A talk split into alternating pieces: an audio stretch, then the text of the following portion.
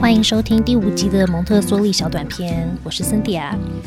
我现在呢，其实正坐在我家的更衣室里，在录这一集 podcast。最近因为疫情，全家一直都在家。有一天，我也是在更衣室里录第三集的蒙特梭利小短片的时候，才意识到这是我三个礼拜中第一次自己独处的时间。我真的都忘了安静的感觉是怎么样的。这段时间也有朋友跟我说，最近在听《妈很想聊》，让他感到很疗愈。其实我自己也觉得，最近就连录 podcast 也比以前还要疗愈。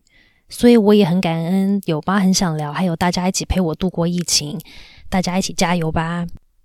我们在上一集聊到了有意识的或是正念育儿 （mindful parenting） 这个议题。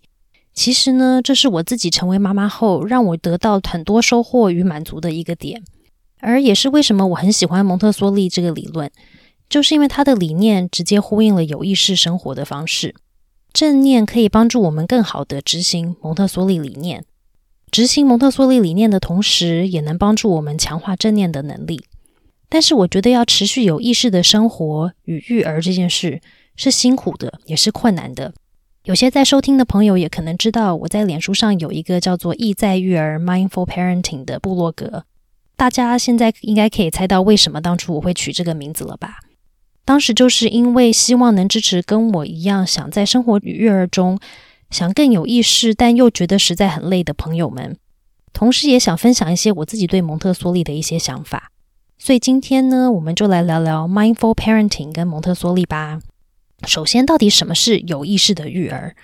在英文里，有意识的育儿除了 mindful parenting 之外，也有人称它为 conscious parenting。Mindfulness 这个字除了有意识的之外，有更多人称它为正念。正念并不是我们的想法是不是正向的，或是是不是正确的。正业减压法的发明人 John k a b a z i n 医生说，正念是为了了解自己与智慧，一种不带批判的态度，刻意的留心察觉当下的此刻。简单来说，mindful parenting 这个育儿的方式有九个核心的重点。第一个，父母要放下自己觉得人生应该是怎么样的期待，不然我们会很容易把这些期待就转移到我们孩子的身上。通常呢，这些期待可能是我们自己无法达到的梦想。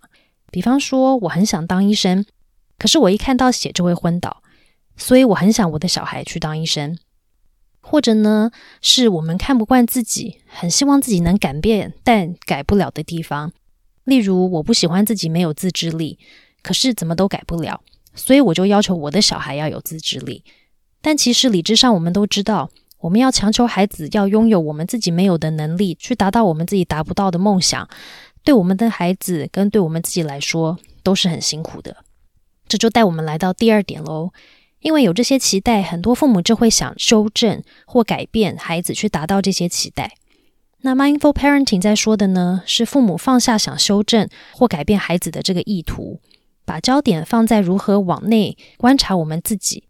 因为我们要处理孩子前，必须先处理好我们自己。我们要把专注从孩子上移开，回到去看自己这些种种的期待、感觉，甚至我们去用的语言。第三点呢，是我们把孩子视为持续还在发展，但是是独立的个体，他们不是我们的延伸，也不是我们的附属品。那我们要看到的呢，是育儿这件事，父母跟孩子其实是双向的关系，不是单向的管教或控制。孩子能帮助我们成为更有意识的人，很多时候孩子真的是我们的老师。光是这一点。当父母换了一个角度跟滤镜去看自己与孩子的关系，就帮助很大了。第四点呢，是我们要放下除了期待之外，还有我们自己的自尊、恐惧、欲望，还有过度依附。第五个呢，是爸爸妈妈要在事前设立清楚、一致性、合理的规范，善用自然的后果，而不是等事情已经发生了再用处罚的方式处理。第六个点呢，是我们不只要处理当下突发的状况，更重要的是要去思考过程跟发生的原因。在萨提尔的理论中，我们要看到孩子在闹脾气，或是我们自己的情绪高昂的时候，只是水面上的外显行为，但是我们要看的是冰山下更深层没有被满足的需求。所以第七点呢，是我们都希望孩子能快乐，但是这不是育儿的唯一目标。孩子遇到困难，经历一些挣扎，都是健康成长与发展的一部分。父母要记得，别因为过度保护，成为孩子发展的阻碍。第八点呢，是如果我们想练习接纳，我们更需要练习活在当下，去面对当下的状况。意思是我们不能卡在过去已经发生，然后我们无法改变的情绪里，或是卡在担心、害怕未来还不知道会不会发生的事情上。最后一个就是第九点喽。如果我们想做一个更有意识的人，每天都要练习自观跟正念。那 mindful parenting 是不是根本就是一个人生的修行？那么困难，到底执行它有什么好处呢？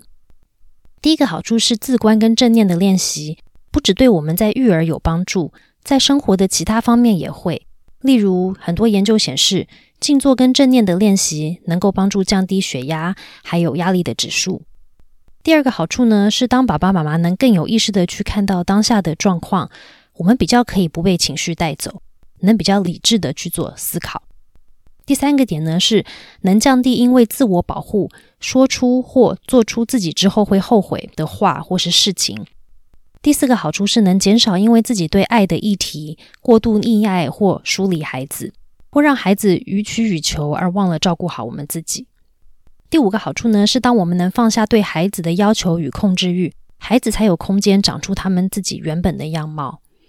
第六个好处就是正念育儿能改善我们跟孩子的关系，因为我们会更能接纳跟同理孩子，当他们能感到被接纳，与我们的连接也会更深。那练习 mindful parenting 有什么坏处吗？第一个是，这不是一帖马上就见效、能处理所有问题的特效药，因为要处理我们自己的各种包袱需要时间。第二个坏处呢，是有时候要看到自己的一些情绪、一些黑暗面、一些创伤是困难的，有时候我们甚至需要寻求一些专业的协助。第三个坏处呢，是这是一个需要一直努力的过程，有点像我们想要培养运动的这个习惯。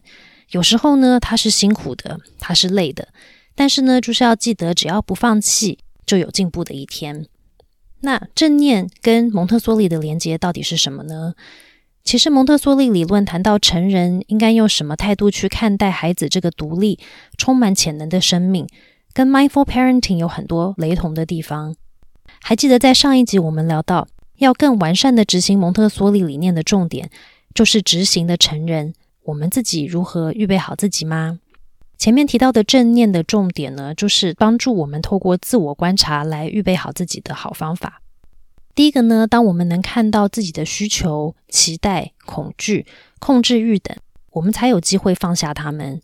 我们有机会用不同的滤镜去看事情，去看我们自己，还有我们的孩子。执行蒙特梭利的另一个重点，就是我们要能如实、不带批判的去观察孩子。我们才能真正的看到他，看到他的喜好、兴趣、挑战，才能看到他真正需要的协助。成人呢，也应该透过我们自己去观察孩子的方式，试着去更理解我们自己。第二点是，当我们能练习透过每一次的互动，尽量用爱、真实与接纳的方式，而不是用恐惧、自我中心还有控制去跟孩子做连结，这更能帮助我们去欣赏孩子。并有信心与自制力去等待它，这个点对于我们自己如何对待自己，其实也一样重要。第三点呢，是设立合理、清楚、一致性的规范，这就是蒙特梭利的限制与自由中所提到的限制。自然的后果呢，就能帮助孩子建立更好做选择的能力、自制力、自我控制力，还有他的智能。一百五十年前的蒙特梭利医生，透过他的理论，在对我们说的是一种生活的方式。有趣的是，正是现在很多人在推广的 mindfulness，它真的比想象中更贴近我们的生活吧。最后呢，我们就来帮大家总结一下 mindful parenting 与蒙特梭利的四大重点。第一点呢，是就算用正念与蒙特梭利方式育儿，孩子还是可能会有创伤的。我们不可能因为练习变成完美的人，因为我们就只是凡人。重点是我们只能更有意识的知道自己在做什么，为什么要做，这样我们才有机会更认识自己与帮助我们自己变好。第二点呢，是要记得，绝大多数的时候，我们每一个人最深处的内在需求都是想爱与被爱，想被看到与希望自己值得被爱，这是引起我们做各种选择与行为最基本的出发点。那第三点呢，是每一个人都有情绪，有情绪是正常的。正念与蒙特梭利不是说要压抑或是让我们都没有情绪，而是对自己的情绪负责，如何用比较好的方式去表达自己的情绪与面对它，把情绪当做一个工具来认识我们自己与孩子。孩子呢，也就是从我们来练习如何去处理跟管理情绪的。第四点是正念能帮助的不只是育儿关系，而是各种也包括我们自己与自己的关系，因为我们能够成为更接纳、同理与爱人的人。Mindfulness 与蒙特梭利是不是虽然辛苦，但很值得练习的生活方式呢？如果你喜欢这集的节目，请在收听的平台给我们五颗星的评价或追踪我们。如果有想聊、想知道的议题，欢迎透过 email。脸书或 IG 留言，让我们知道。蒙特梭利小短片，下次见喽。